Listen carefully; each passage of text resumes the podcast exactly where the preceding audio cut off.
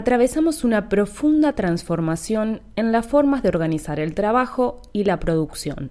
El teletrabajo se convirtió en una de las palabras más utilizadas, pero con un significado distinto, lo que nos hace preguntarnos muchas cosas. ¿Qué significa este teletrabajo? ¿A qué trabajadores afecta? ¿Qué sectores se están reconvirtiendo o podrían reconvertirse al teletrabajo? ¿Cuáles son los principales puntos de la discusión legislativa sobre el teletrabajo? ¿Qué pasa con las tareas de cuidado? ¿Es posible pensar las tareas de las y los trabajadores de desarrollo social de forma remota? Como ya es nuestra costumbre, los invitamos a reflexionar, esta vez sobre estas y otras tantas preguntas sobre el teletrabajo, pero como siempre, construyendo entre todos y todas aproximaciones para el futuro presente. Somos Natalia Batarev, Paco Rey, Ayelen Álvarez, Raúl Rodríguez, Pablo Castagnino y este es el podcast de Con el Diario del Lunes, el programa de radio de la Junta Interna de ATE del Ministerio de Desarrollo Social de la Nación. Con el Diario del Lunes, cualquiera, cualquiera. Con el Diario del Lunes, todas somos fenómenas. oh, oh.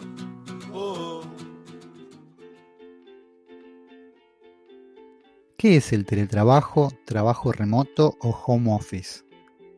Primero debemos aclarar que es un concepto en discusión, por lo que encierra aún elementos en disputa. Además, irrumpió de forma compulsiva y generalizada en algunos sectores, producto del COVID-19 y el aislamiento social preventivo y obligatorio en nuestro país, en una coyuntura más que compleja, por nombrar solo algunos datos de la Argentina actual el desempleo es del 10%, lo que implica aproximadamente 2 millones de trabajadores desocupados. Aproximadamente, según las mediciones, un 35% de asalariados no registrados, lo que se traduce en casi 5 millones de trabajadores en negro. La pobreza en el segundo semestre de 2019 por encima del 35%, lo que arroja un número de aproximadamente 15 millones de argentinos, accedieron al IFE aproximadamente 9 millones de personas. Este número engloba a trabajadores y trabajadoras informales y o monotributistas con bajos ingresos. Esto evidencia un momento de debilidad estructural para el conjunto de los trabajadores y es necesario preguntarnos si es oportuno abrir la discusión sobre nuestras conquistas laborales históricas.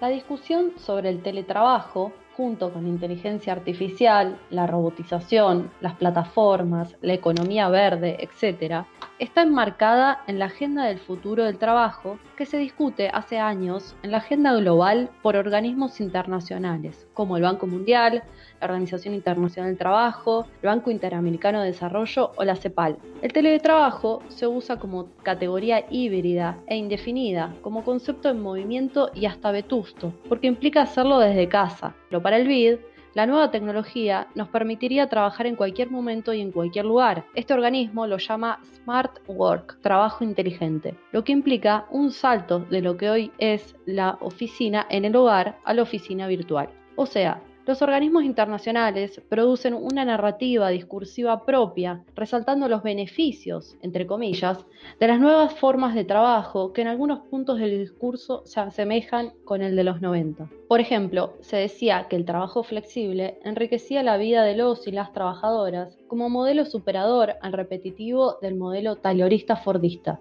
También se afirmaba que generaba mayores beneficios de inserción laboral para mujeres y jóvenes a través del trabajo part-time y tiempo flexible, y que la flexibilización laboral beneficiaba a las pymes porque facilitaba la contratación de nuevos trabajadores disminuyendo los costos.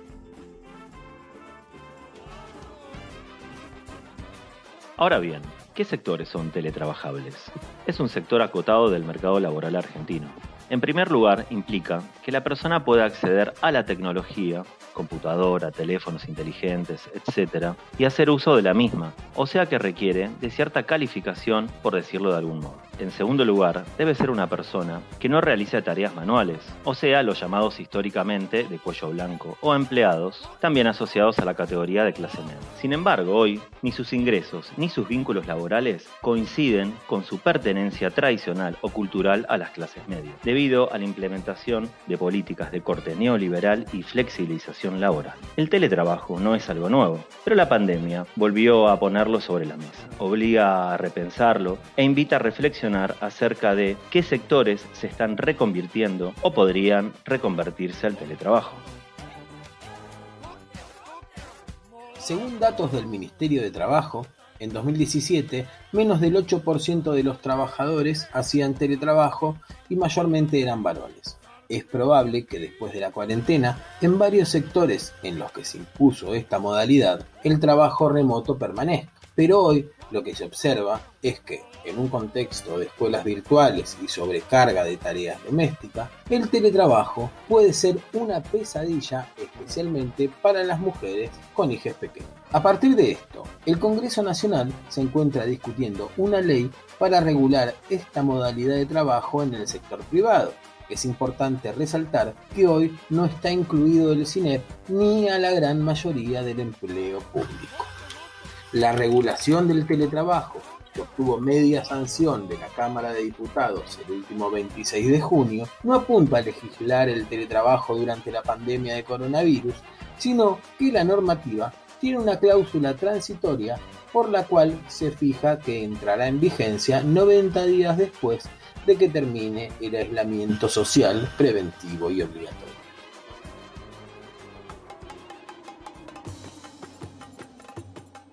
Algunos de los principales puntos que se están discutiendo sobre la ley de teletrabajo son limitación de la jornada laboral, ya que esta modalidad puede afectar un derecho básico, fundamental e histórico como el de la jornada de 8 horas. Debemos considerar que hoy se produjo una ampliación de la jornada de trabajo producto de las condiciones anormales por los cambios en las subjetividades ante el encierro y la compleja adaptación involuntaria a la nueva modalidad. Pero también podríamos preguntarnos qué sucede con otros ítems ante la posible flexibilización horaria y de jornada, como las horas extra y el pago extra por trabajo nocturno o en días no laborables y feriados. Otro punto que se está discutiendo es el derecho a la desconexión digital. También la definición de la voluntariedad y la previsión de poder contemplar la reversibilidad de este modo de trabajo. El otorgamiento de las herramientas de trabajo mantenidas y eventualmente reparadas por el empleador. La compensación de gastos.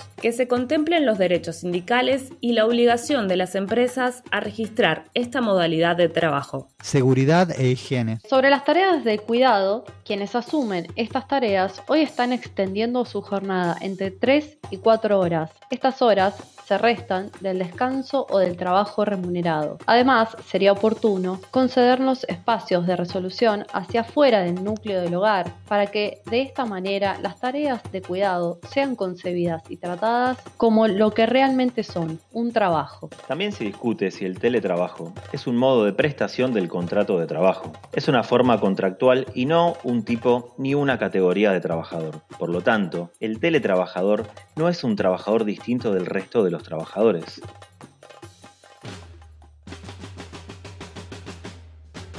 En este sentido, por un lado se celebra el avance y la visibilización de la problemática, pero se advierte sobre los riesgos de que la norma se quede a mitad de camino, a pesar de las buenas intenciones de colocar la conciliación entre trabajo y familia en la discusión en el Congreso, porque, entre otros aspectos, deja librado a las negociaciones colectivas la definición de la letra chica. Además, la norma apunta a regular las condiciones para el teletrabajo para quienes se encuentran bajo la ley de contrato de trabajo y deja fuera a otros regímenes laborales y a trabajadoras y trabajadores autónomos, monotributistas e informales.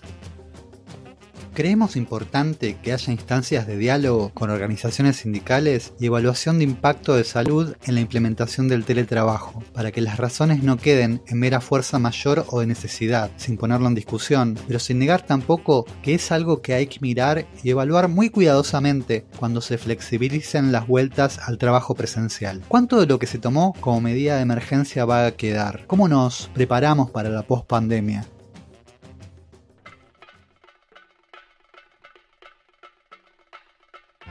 El teletrabajo hoy puede plantearse como beneficio para aquellos que no exponen sus cuerpos en momentos de pandemia, pero eso no quiere decir que sea deseable ni que tenga impactos positivos en la vida personal y o laboral para la clase trabajadora que lo está implementando. No podemos dejar pasar que esto encubra ciertos tipos de flexibilización. Así también, las promesas de estas nuevas categorías y forma de trabajo sobre más participación laboral de las mujeres promete mayor oferta de trabajo a tiempo parcial que es lo que supuestamente necesitamos para conciliar con el trabajo de cuidado, encubriendo que vamos a seguir cuidando solo nosotras.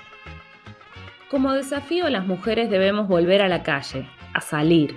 El quedate en casa debe ser solo una medida preventiva, no disciplinaria y retardataria del avance de la lucha que se lleva adelante como colectivo. También promete la generación de más empleos, eficiencia y productividad, cuando en realidad, para poner un ejemplo, con el trabajo docente, si hay algo que no garantizó el teletrabajo, es eficiencia y productividad. Es importantísimo visibilizar que el teletrabajo pone en jaque una de las primeras conquistas del colectivo de trabajadores, la jornada de 8 horas. Porque hoy en realidad lo que estamos reclamando es la reducción de la jornada laboral.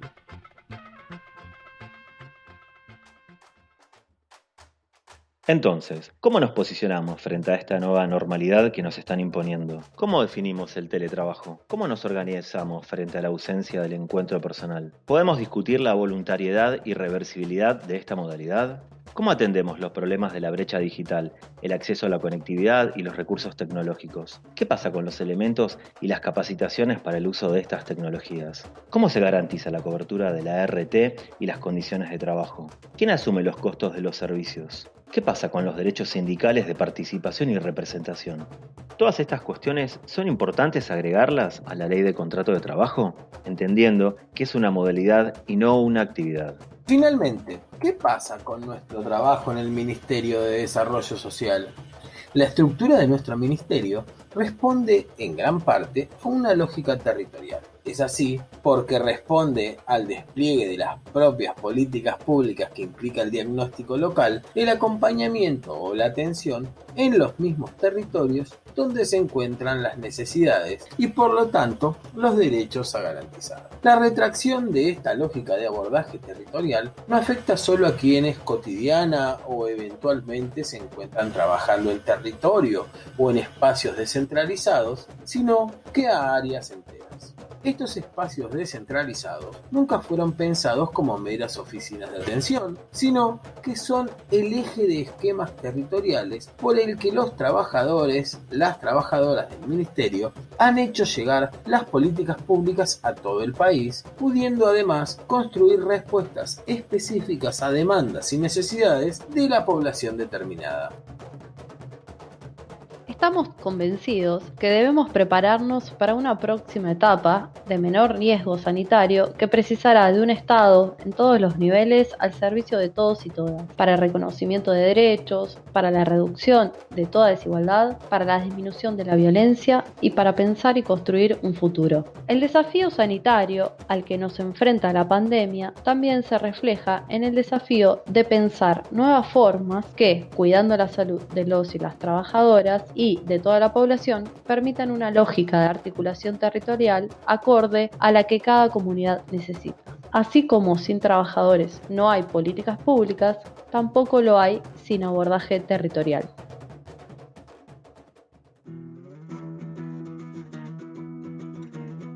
Creemos en la fortaleza que significa para los, las y les trabajadores lo colectivo como instancia de resolución de conflictos por lo que es pertinente establecer el alerta respecto de que esta modalidad de organización del trabajo destruye el ámbito físico de encuentro impidiendo de cierta forma lo colectivo. No se deben desestimar nuestras prácticas culturales referidas a cuestiones básicas como la necesidad de reunión, de interacción presencial, de centralización de actividades, de encuentro y contacto físico. Son esenciales. Se establece así otro obstáculo a la organización gremial, que en este contexto de cuarentena nos interpela a pensar y reflexionar sobre nuevas formas de organización y lucha. Por eso te invitamos a seguir pensando y abordando juntos este tipo de problemáticas.